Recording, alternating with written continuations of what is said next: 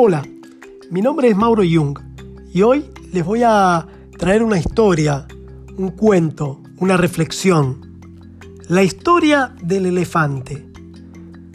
Cuando yo era chico me encantaban los circos y lo que más me gustaba de los circos eran los animales.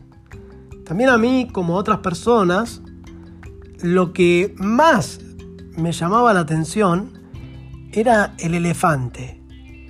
Durante la función, la enorme bestia hacía despliegue de su peso, tamaño y fuerza descomunal. Pero después de su actuación, y hasta un rato antes de volver al escenario, el elefante quedaba sujeto solamente por una cadena que aprisionaba una de sus patas a una pequeña estaca clavada en el suelo. Sin embargo, la estaca era solo un minúsculo pedazo de madera apenas enterrado unos centímetros en la tierra. Y aunque la cadena era gruesa y poderosa, me parecía obvio que ese animal, capaz de arrancar un árbol con su propia fuerza, podía con facilidad arrancar la estaca y huir. ¿Qué era lo que entonces lo que lo mantenía? ¿Por qué no huye? Cuando yo tenía 5 o 6 años, yo todavía confiaba en la, sabiduría de los grandes. Pregunté entonces a algún maestro o algún padre, un tío, por el misterio del elefante. Alguno de ellos me explicó que el elefante no se escapaba porque estaba amaestrado. Hice entonces una pregunta obvia. Si está amaestrado, ¿por qué lo encadenan? No recuerdo haber recibido ninguna respuesta coherente.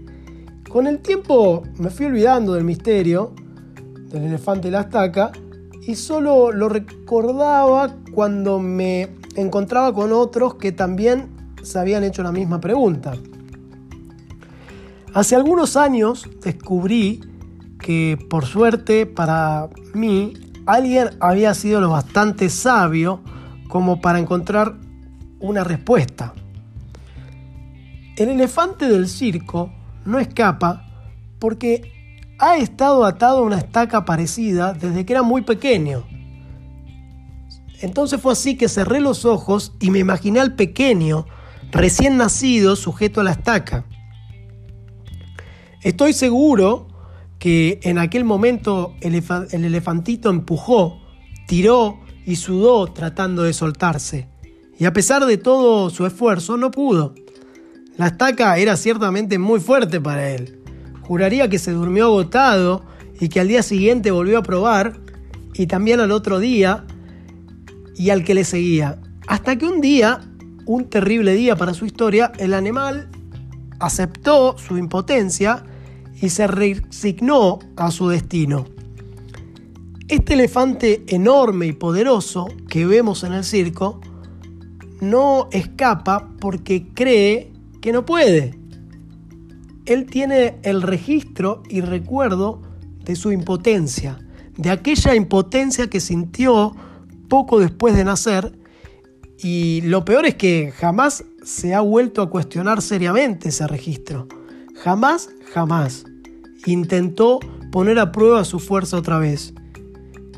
Vivimos creyendo que un montón de cosas no podemos simplemente porque alguna vez antes, cuando éramos chiquitos, alguna vez probamos y no pudimos.